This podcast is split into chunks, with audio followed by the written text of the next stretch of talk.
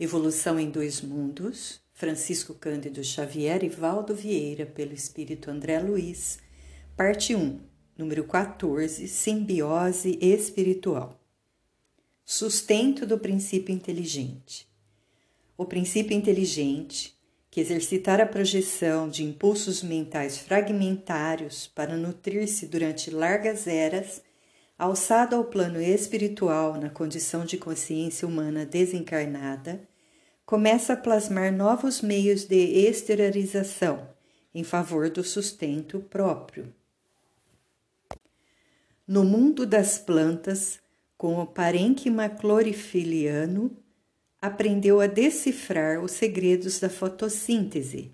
absorvendo energia luminosa para elaborar as matérias orgânicas e lançando de si os gases essenciais que contribuem para o equilíbrio da atmosfera.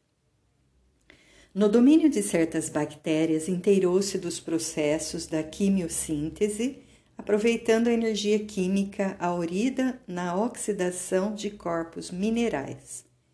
Entre os seres superiores, consagrou-se à biossíntese, em novo câmbio de substâncias nos vários períodos da experiência física para garantir a segurança própria, sob o ponto de vista material e energético habituada aos fenômenos do anabolismo na incorporação dos elementos de que se nutre e do catabolismo na desassimilação respectiva, automatiza-se-lhe a existência, em metamorfose contínua das forças que lhe alcançam a máquina fisiológica através dos elementos necessários à restauração constante das células e ao equilíbrio dos reguladores orgânicos. Início da mentossíntese.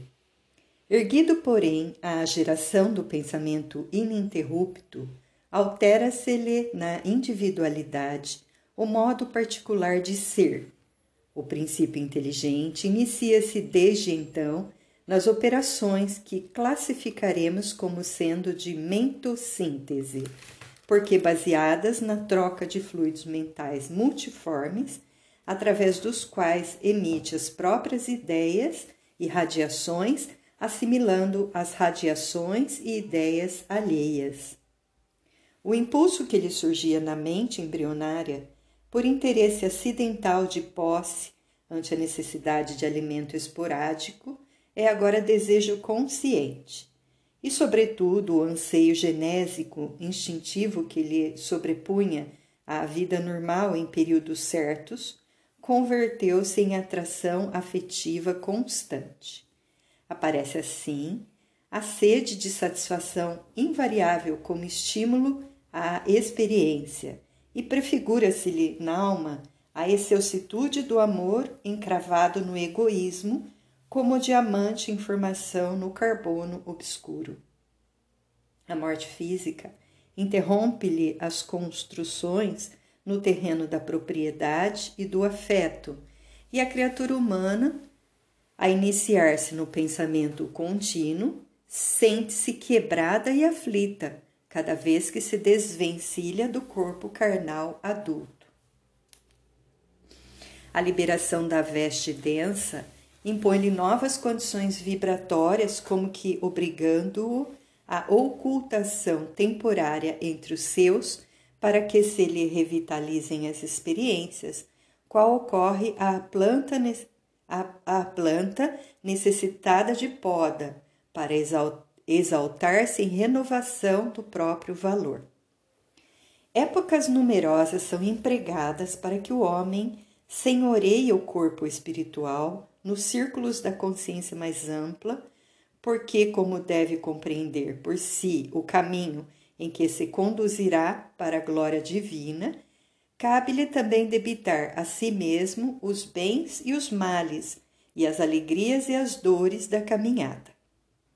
Arrebatado aos que mais ama e ainda incapaz de entender a transformação da paisagem doméstica que lhe foi alijado, revolta-se comumente contra as novas lições da vida a que é convocado em plano diferente e permanece fluidicamente algemado aos que lhe afinam com o sangue e com os desejos, comungando-lhes a experiência vulgar. Nesse sentido, será, pois, razoável recordar que em seu recuado pretérito aprendeu automaticamente a respirar e a viver, justaposto ao hausto e ao calor alheios. Simbiose útil.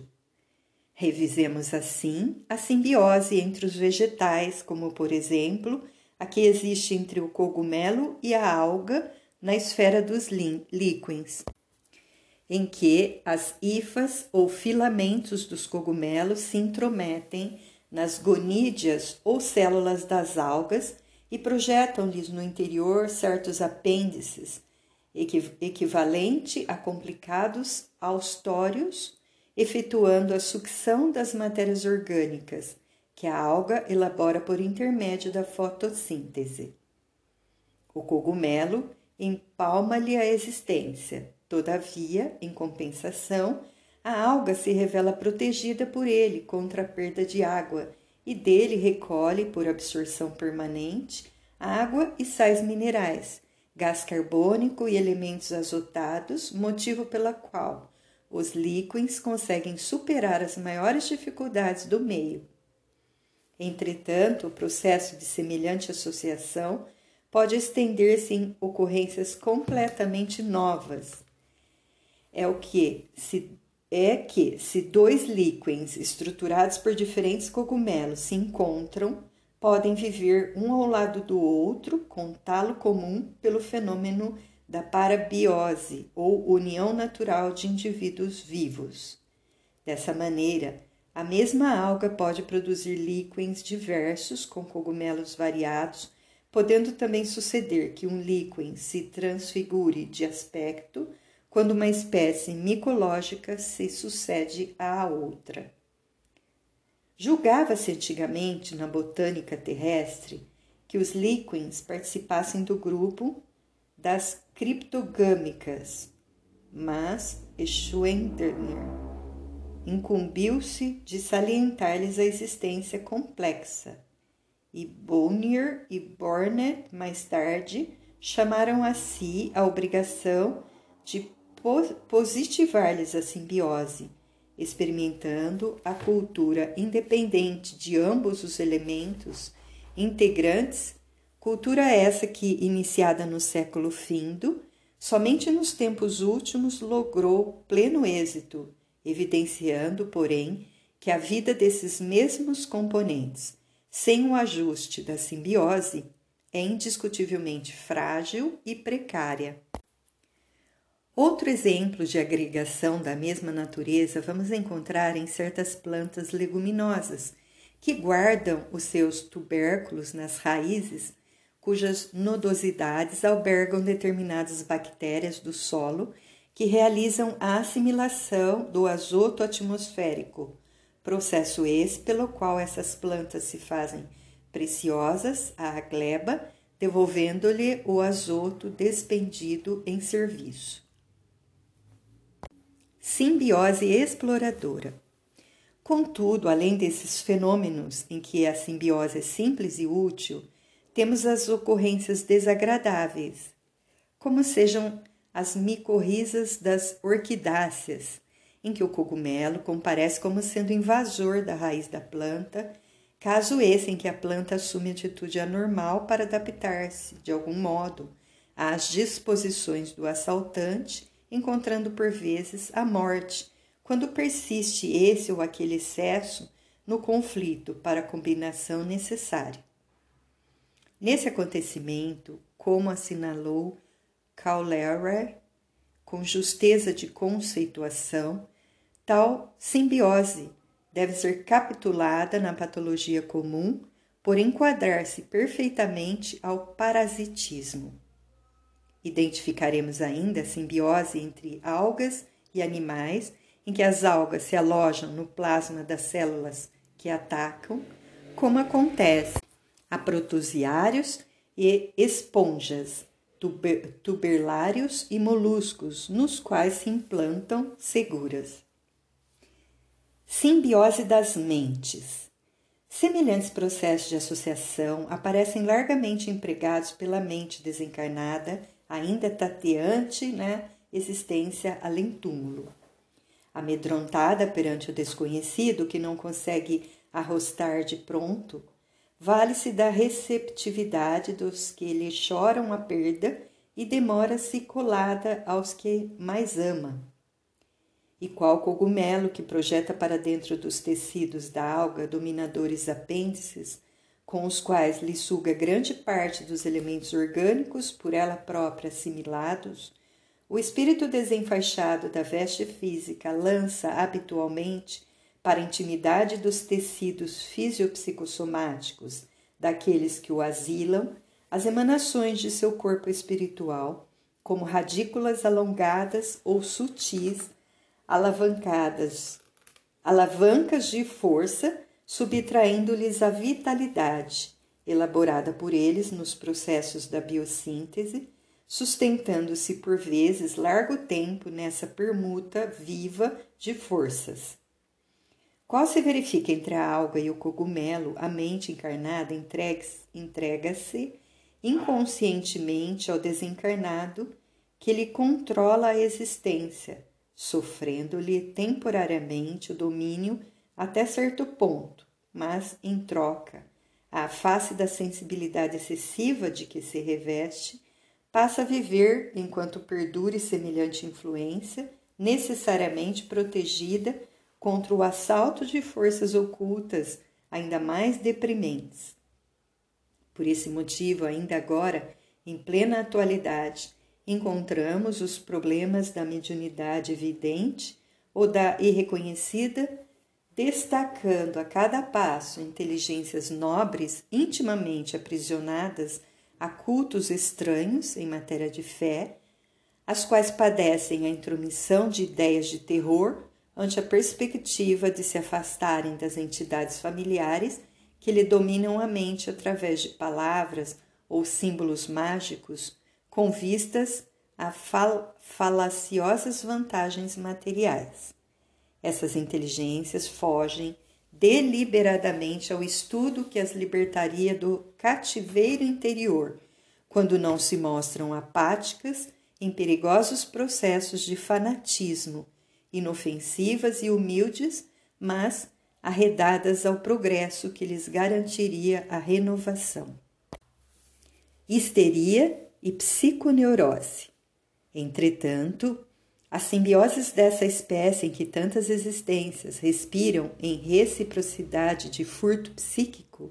não se limitam aos fenômenos desse teor, nos quais espíritos desencarnados, estanques em determinadas concepções religiosas, anestesiam ou infantilizam temporariamente consciências menos aptas ao autocontrole, porquanto se expressam igualmente nas moléstias nervosas complexas, como a estereopilepsia, em que o paciente sofre o espasmo tônico em obstótono, acompanhado de convulsões clônicas de feição múltipla, às vezes sem qualquer perda de consciência equivalente-se a transe mediúnico autêntico, no qual a personalidade invisível se aproveita dos estados emotivos mais intensos para acentuar a própria influenciação. E na mesma trilha de ajustamento simbiótico, somos defrontados na Terra, aqui e ali, pela presença de psiconeuróticos da mais extensa classificação, com diagnose extremamente difícil, entregues aos mais obscuros quadros mentais, sem se arrojarem à loucura completa. Tais entidades,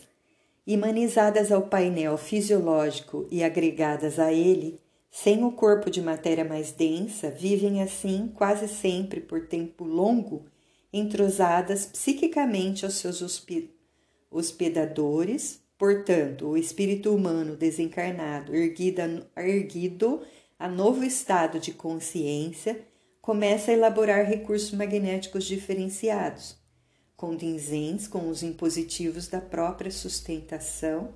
tanto quanto no corpo terrestre aprendeu a criar por automatismo as enzimas e os hormônios que lhe asseguravam o equilíbrio biológico e impressionando o paciente que explora muita vez com a melhor intenção, subjuga-lhe o campo mental, impondo-lhe ao centro coronário a substância dos próprios pensamentos que a vítima passa a colher qual se fossem os seus próprios. Assim, em perfeita simbiose, refletem-se mutuamente, estacionários ambos no tempo, até que as leis da vida lhes reclamem, pela dificuldade ou pela dor, a alteração imprescindível.